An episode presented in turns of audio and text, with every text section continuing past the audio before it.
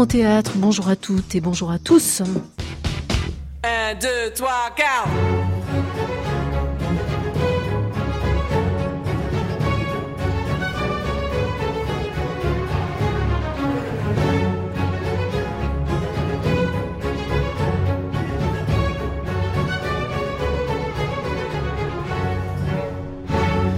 On aime Paul Claudel, on aime la rugosité de ses pièces, on aime son écriture rocailleuse, boueuse, torrentielle.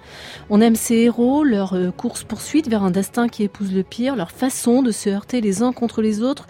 Comme des idées irréconciliables, on aime ce que l'auteur déploie du mysticisme, des roses, de pulsions de mort.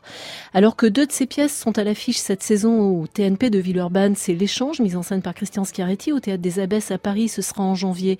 Partage de midi, porté sur le plateau par Éric Vignier. Paul Claudel entre tumultueusement dans cette saison au théâtre. C'est l'occasion pour nous de revenir vers une écriture, un monde, un auteur, héritier de Rimbaud et père de Bernard-Marie Coltès. Comment lire et mettre en scène Claudel aujourd'hui? Pourquoi le lire?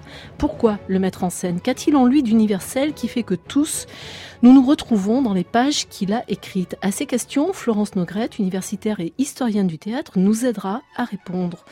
Nous ouvrons avec elle et à sa lettre C comme Claudel, notre encyclopédie vivante du théâtre qui se dirigera dans ces dernières minutes vers la scène nationale de Chalon en Champagne. Nous sommes ensemble jusqu'à 16h. Bienvenue. Qu'est-ce que l'art Qu'est-ce que la poésie? Je devrais d'abord dire ce qu'à mes yeux elle n'est pas. Tout d'abord, il doit être bien entendu que l'art est tout autre chose qu'une copie plus ou moins soigneuse de la réalité. Et la poésie elle-même est autre chose qu'une construction artificieuse et numérique de syllabes et de consonances. L'art, comme la science, est une attitude en présence de la réalité. L'art, comme la science, a pour objet d'interroger la réalité et pour en tirer une réponse significative ou utile, de lui poser des questions justes.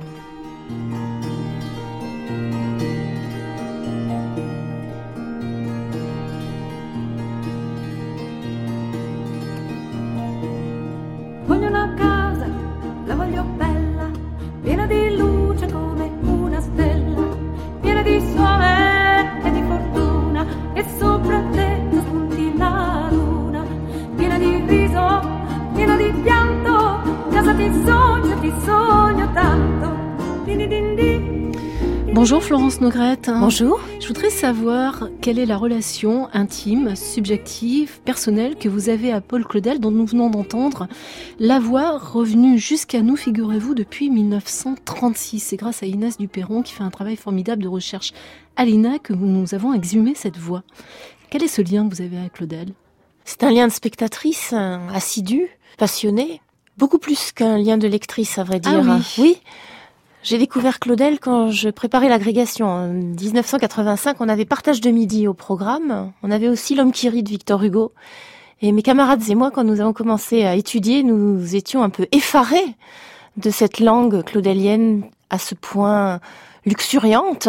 Et il en allait de même pour la langue de Hugo, à vrai dire. Nous mettions des grands points d'exclamation dans les marges, tellement nous étions sottes. nous nous étonnions d'une telle prolifération euh, d'images. Et puis finalement, à la fin de l'année, nous avions une professeure extraordinaire, Anne-Françoise Benamou, qui nous a fait aimer Claudel. Et c'était Claudel et Hugo que nous préférions. Après cela, une découverte à la scène, avec euh, notamment l'échange mis en scène par Vitesse. C'est le premier euh, Claudel que vous ayez vu mis en scène C'est le premier cet Claudel échange? que j'ai vu, cet échange, oui. Et le dernier, c'est encore l'échange euh, par Christian Schiaretti. euh, dont on va parler, qui a oui. été créé au Gémeaux Asso et qui est actuellement au TNP de Villeurbanne. Est-ce que vous pensez, Florence Nogrette, qu'il y a des âges pour lire Claudel? Certainement, comme il y a des âges pour lire Madame Bovary, comme il y a des âges pour lire Proust, assurément, plus on prend de l'âge, plus on est frappé par euh, la profondeur de sa vision et par le caractère absolument poignant des situations. Peut-être que quand on est jeune, on est frappé par sa poésie, et quand on prend de l'âge, on est frappé par sa vérité. Peut-être que quand on est jeune, on n'a pas assez, je ne sais pas, vécu, souffert, expérimenté l'amour, une forme de quête euh, mystique également, pour entrer en profondeur dans tout ce qui se déploie dans son univers, je ne sais pas.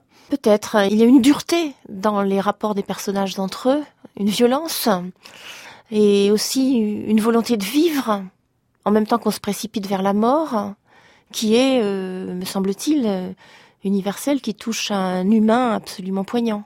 Il le disait dans le court extrait que l'on a entendu, pour obtenir de la réalité une réponse significative ou utile, il faut lui poser les questions justes. Quelles sont selon vous les grandes questions que Claudel a posées à la réalité? En tout cas, les questions qui vous, vous restent en tête, Florence Nogrette Bien, il y a des grandes questions métaphysiques, bien sûr, sur ce que l'on fait au monde, sur euh, notre raison d'être sur Terre.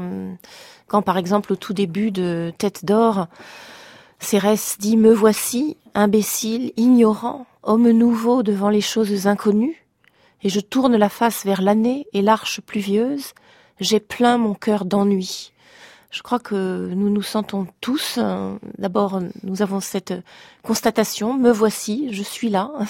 Beaucoup de personnages de Claudel disent simplement je suis là. Dans Partage de midi, Isée, le personnage principal dit mais ah, je suis Isée, c'est moi. Isée. Elle se présente comme étant là, simplement. On peut le lire autrement en disant euh, c'est une révélation pour toi. Je suis Isée, ça y est, nous nous sommes rencontrés, c'est une évidence maintenant, notre amour devient une évidence.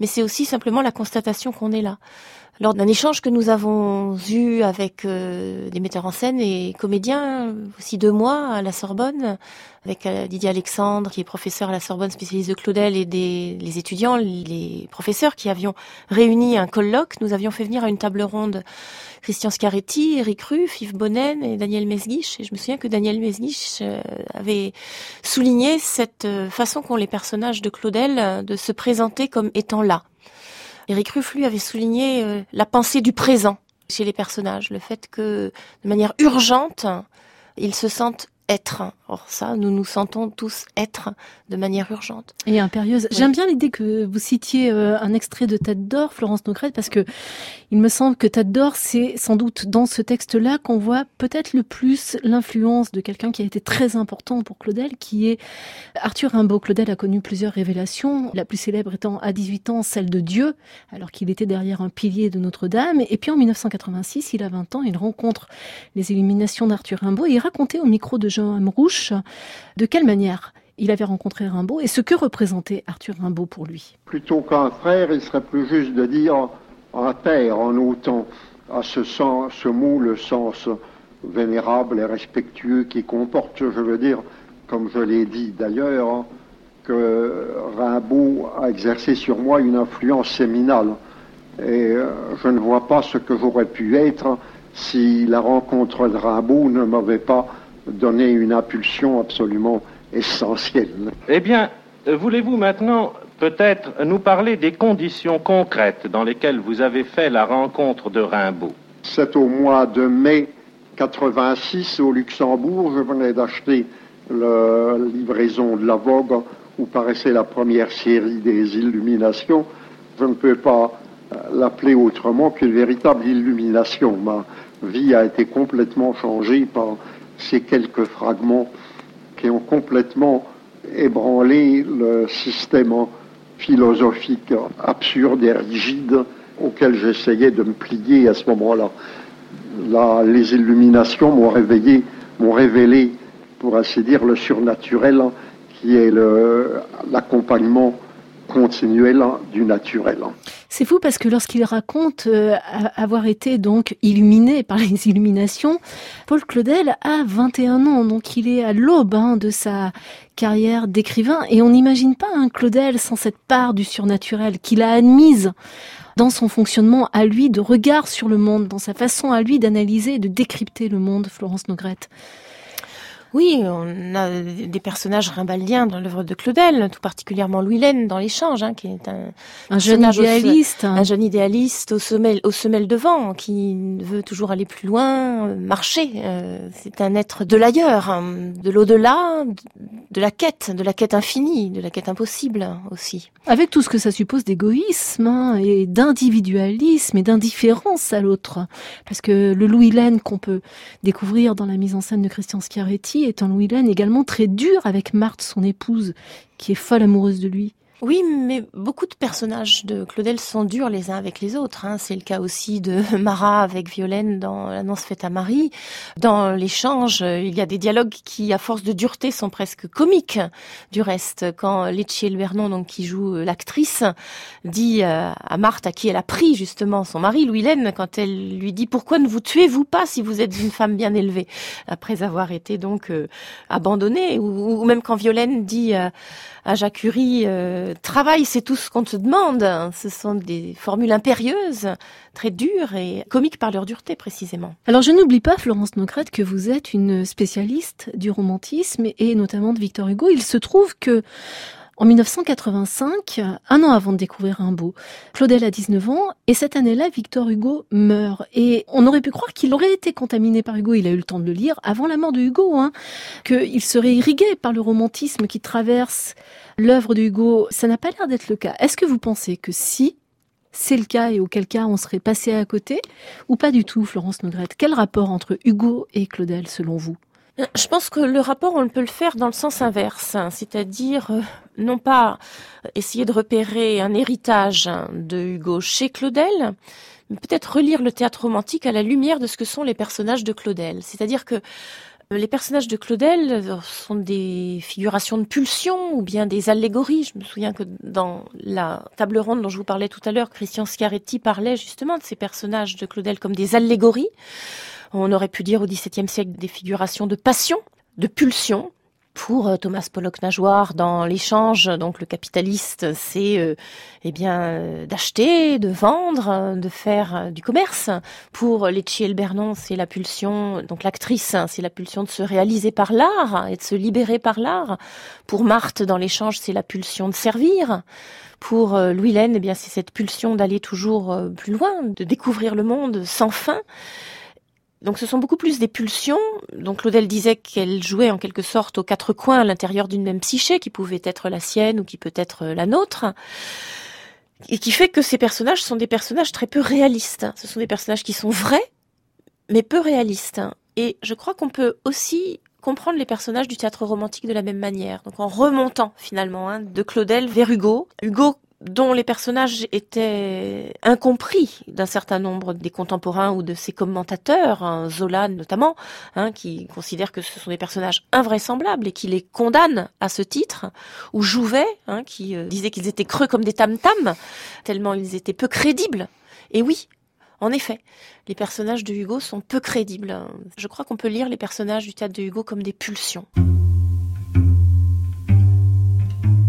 France Culture. Une saison au théâtre. Joël Gaillot. Oh, solitude, my sweetest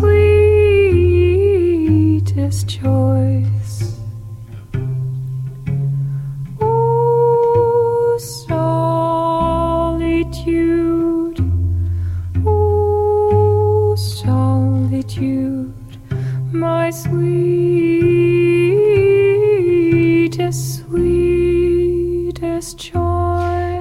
Euh, d'aborder la question, Florence Nogrette, lorsqu'on joue Claudel, lorsqu'on interprète cette langue, qui est-on? Est-ce qu'on est un personnage, une voix, une idée? Est-ce qu'on est Claudel lui-même? Je voudrais vous soumettre la réponse amenée à cette question par euh, Madeleine Marion, qui euh, fut une grande comédienne et une très belle interprète des textes de l'auteur. Elle parle notamment de sa pièce d'échange. Quand tu parles de l'échange, il dit que c'est un un quatuor, hein, je veux dire, là, dans l'échange. C'est-à-dire qu'en fait, bon, l'échange, on met des décors et tout, ça se passe là, euh, au bord de la mer, au Canada, dans une cabane, mais en fait, euh, c'est quatre voix qui sont sa propre voix, probablement. Il l'a écrit donc très jeune, donc ses tendances, la tendance rimbaldienne, évidemment, avec Louis Laine, qu'on voit très très bien, euh, le respect des, des sacrements avec Marthe, le, commerce, l'argent, le travail, et puis une espèce de folie euh, de Lecce Bernon, enfin cette espèce d'état comme ça, qui touche à la sorcellerie un peu. Mais c'est quatre voix, c'est pas quatre Enfin, c'est aussi quatre personnages, bien sûr. Mais je veux dire, il faut, si on le monte, essayer d'avoir un équilibre, justement, de quatre voix pour, pour faire euh, un concert, il le dit.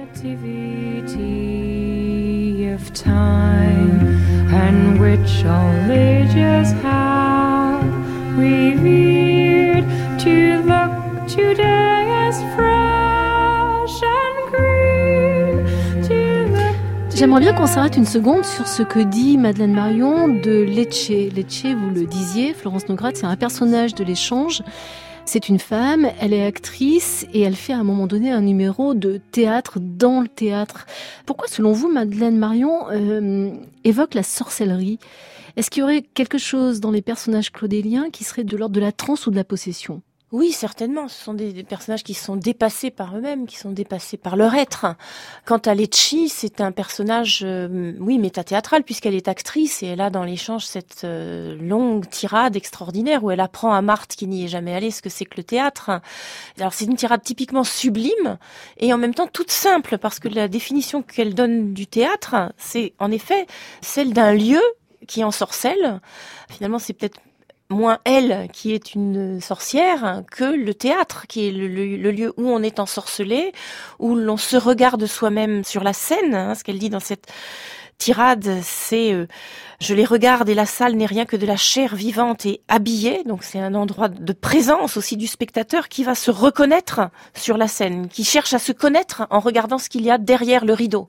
Et ça c'est magique, hein, évidemment. C'est comme la révélation d'un secret. Et ce secret, c'est celui de l'âme du spectateur. hein.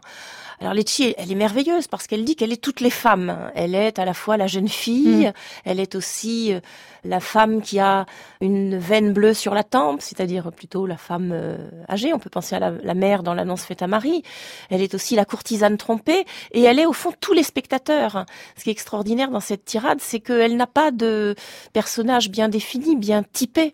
Elle est une sorte de catalyseur hein, des émotions et des inconscients des uns et des autres. Mais en règle générale, est-ce que Claudel n'a pas de la femme une vision extrêmement euh, dichotomique? Par exemple, si on pense à, à Isée dans euh, Partage de midi, c'est euh, ou la mère ou la prostituée, c'est ou l'homme ou la femme, en tout cas c'est très net dans la mise en scène qu'en donne Éric Vignier, c'est l'ange et c'est le diable, enfin il y a très peu de douceur chez la femme, il y a Mm. très peu de, de- de choses un peu composites, elle est l'un ou l'autre. C'est toujours très tranché, c'est étrange cette approche qu'il a de la femme. Est-ce que ça vient de son propre rapport aux femmes, lui qui euh, était un homme respectable, un notable, euh, marié avec des enfants et qui en même temps a eu une très longue euh, liaison adultère avec Rose Vetch, avec qui il a eu un enfant euh, adultérin. Oui, c'est-à-dire qu'on a des femmes dont apparemment les types sont très simples, la jeune fille, la mère, la sainte pour euh, Violaine. Mais en réalité, quand on regarde dans l'échange, par exemple, l'opposition apparente entre Marthe, qui est toute simple, toute bonne, qui est vouée au service de l'homme, hein, qui se définit elle-même comme une servante, et puis de l'autre côté, Lecce, qui est la femme libre, Bien libre, sûr, une- libre mais alcoolique. libre mais alcoolique, on se rend compte que au bout du compte, toutes les deux ont une énergie extraordinaire et toutes les deux sont, sont libres au fond, sont libres de leur choix. Et je crois que au-delà des caractéristiques un petit peu typées, il y a quand même un point commun à toutes les femmes chez Claudel, qui est leur énergie leur volonté de vivre et leur volonté de choisir au fond leur destin. Parce qu'à la fin de l'échange, Marthe accepte son destin et accepte d'aller de l'avant. Elle dit bah, c'est bien finalement, Louis Lannes est mort, il fallait qu'il en fût ainsi et euh, maintenant elle tend la main à Thomas Pollock Nageoire et elle accepte un destin que finalement elle se choisit. Et c'est ce que fait euh, Lecce aussi quand elle quitte Thomas Pollock Nageoire parce qu'il ne lui donne que tant par mois. Et donc elle n'accepte pas non plus d'être euh, comme cela entretenue. Quant à Isée, dans Partage de midi, bien finalement, euh, elle est libre de son choix parmi tous ces hommes. Et à la fin, quand elle est censée partir hein, avec euh, Malric, eh bien, elle revient quand même pour revenir à, à Mesa. Et elle décide, au fond. Vous avez beaucoup parlé de l'échange et vous avez raison, Florence Nogret. Je voudrais qu'on écoute Christian Schiaretti qui met en scène l'échange. Il ne parle pas de l'échange, c'est en 2005. Il nous parle, à l'occasion de sa mise en scène de l'annonce faite à Marie, du corps et du texte claudélien. Il est finalement, je crois, un metteur en scène de l'immobile.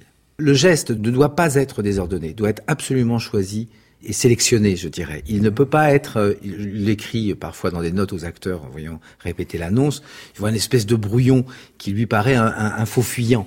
Par exemple, il déteste l'acteur qui, regardant un autre jouant, a toutes les mimiques de la réception de la- du texte de l'autre. Lui, il revendique le vide. Et je, et je pense que ça part de là chez Claudel. C'est-à-dire que c'est de bruit et de fureur, mais en même temps dans le vide total, c'est-à-dire dans la disponibilité maximum du corps.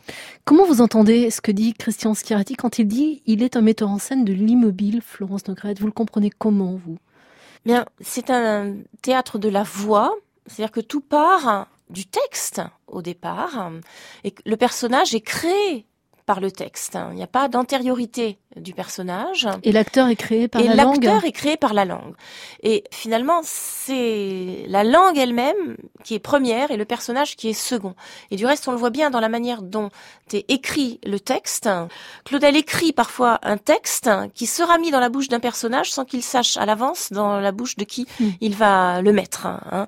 On voit comment quand il retravaille la jeune fille Violaine, par exemple, il fait passer telle euh, réplique de Violaine dans la bouche de Marat en raturant et donc un autre personnage peut dire aussi la chose. Ce qui veut dire que euh, il faut d'abord se laisser porter par la langue plutôt que d'avoir une idée préconçue du personnage. Et aussi les phrases de Claudel c'est ça qui est merveilleux et qui parfois nous sidère quand on est spectateur sont comme des fragments qui explosent. Parfois une seule phrase est comme un un mystère total de la vie et de la création et on peut envisager les phrases les unes après les autres hein, sans continuum, sans vouloir dire continu, qui permettrait de faire aisément le résumé de l'histoire, par exemple. Mais on parle souvent, euh, et notamment dans cette émission, du pouvoir que peut avoir une écriture, mais il faudrait pouvoir dire aux éditeurs qui euh, n'ont pas forcément vu sur la scène du théâtre euh, des mises en scène de textes de Paul Claudel, la puissance quasi euh, kinesthésique, totalement Oui. hypnotique et ravageuse, hein, Oui, oui. qu'opère la profération de la langue sur le spectateur, sur le corps du spectateur. C'est quelque chose de très étonnant. C'est-à-dire que Claudel, c'est pas éthéré, c'est pas vaporeux. Pas du tout. Claudel, c'est de la terre, c'est du torrent, c'est de la boue. C'est un écrivain qui, qui a vécu en Bourgogne. C'est un paysan au départ. Enfin, Oui, il a oui. quelque chose de ça dans son écriture. Il faudrait pouvoir, euh, voilà, faire sentir du doigt ce que ça peut être, Florence Oui, absolument. hein. C'est ancré dans la tourbe. hein. Il ne faut pas être éthéré. Et effectivement, comme vous dites, hein, quand on est spectateur d'une pièce de Claudel, on est comme au concert quand on sent la musique qui nous traverse. Mm. Et quand on voit du Claudel, on est traversé nous-mêmes par la langue et d'une certaine manière, on s'identifie à l'acteur. C'est-à-dire qu'on a une énorme admiration pour l'acteur et on se sent être à la place de l'acteur, par exemple, se jetant euh, par terre comme le fait Louise Chevillotte dans la mise en scène de l'échange, quand elle supplie euh, Louis-Laine, euh, donc elle joue Marthe, elle supplie Louis-Laine de ne pas la quitter, ou bien dans la mise en scène de l'annonce faite à Marie qu'avait faite Yves Bonnen, Judith Chemla, qui joue Violaine, eh bien elle fait la porte à elle toute seule, avec ses mains, elle dessine la porte. Il n'y a même pas besoin du décor de la porte. C'est le corps de l'actrice qui fait le décor. Et euh, euh, assez souvent, il en va ainsi. L'acteur doit se porter sur son propre corps, doit s'ancrer sur son propre corps, qui lui-même est animé par la langue pour se tenir sur la scène. Et ça, c'est transmis, cette sensation-là est transmise au spectateur, qui d'une certaine manière, lui aussi, dans son corps, éprouve la langue. Et pour reprendre un terme qui, qui décidément beaucoup employé, euh, Paul Claudel, on est ensemencé, au fond. Mais aussi parce que peut-être, Florence Nogrette, il y a un tel éros dans cette langue, il y a une telle libido, que euh, c'est une énergie que n'arrête pas le quatrième mur. Elle circule. Ah oui, absolument, absolument. Du reste, euh, lorsque Eric Ruff et Marina Hans jouaient euh, Mesa et Isée dans la mise en scène de Partage de Midi par Yves Bonnen, À la comédie française. à la comédie française, ils étaient si proches l'un de l'autre que leur relation était tout à fait impudique et, et magnifique à cause de cela. hein. Yves Bonnen dit que pendant les répétitions, lorsqu'il voyait Eric Ruff et Marina Hans si proches, si emmêlés l'un avec l'autre, avait euh, une, réaction d'admiration, mais aussi presque d'horreur sacrée, hein, devant la puissance de cette relation que les mots disent. Hein, quand euh, Mesa dit « Mon souffle au fond de tes entrailles, est-ce que tu es sous ma parole comme quelqu'un de créé ?» C'est extrêmement érotique. Et en même temps, ça a quelque chose d'un peu blasphématoire aussi, parce que c'est l'amant qui crée l'amante, hein, ou est-ce que c'est euh, Dieu qui crée la créature? Et c'est toute l'ambiguïté hein, qui est aussi dans le partage du midi de Éric Vignet, qui est l'homme et qui est la femme. On ne sait plus. Ça n'est plus si intéressant que ça de le savoir. Dernière question, Florence Nogrette. Ce colloque auquel vous faites allusion était intitulé Claudel résolument contemporain. Alors résolument, pourquoi? L'actualité de Claudel, qui quand même est très très souvent jouée maintenant, qui est un des auteurs les plus souvent joués, nous montre bien qu'il est contemporain. Pour être contemporain, il faut être contemporain de son temps, de son époque. Or, Claudel était euh, futuriste d'une certaine manière. Je ne, je ne, disais pas par hasard qu'il a influencé Bernard-Marie Coltès. Tous ceux qui liront dans la solitude des champs de coton, s'ils vont ensuite se replonger dans l'échange, verront les correspondances hein, d'un auteur à un autre. Ah oui, assurément. Hein. Il a influencé Coltès, il a influencé Genet. C'est un auteur qui est contemporain parce que aussi il nous pointe, c'est-à-dire ce sont ces questions dont nous parlions au début de l'émission, le rapport au monde, le rapport à l'autre, le se sentir être, décider de son propre destin ou pas. Tout ça, ce sont des questions qui sont absolument poignantes. Hein. C'est ça qui le fait contemporain aussi.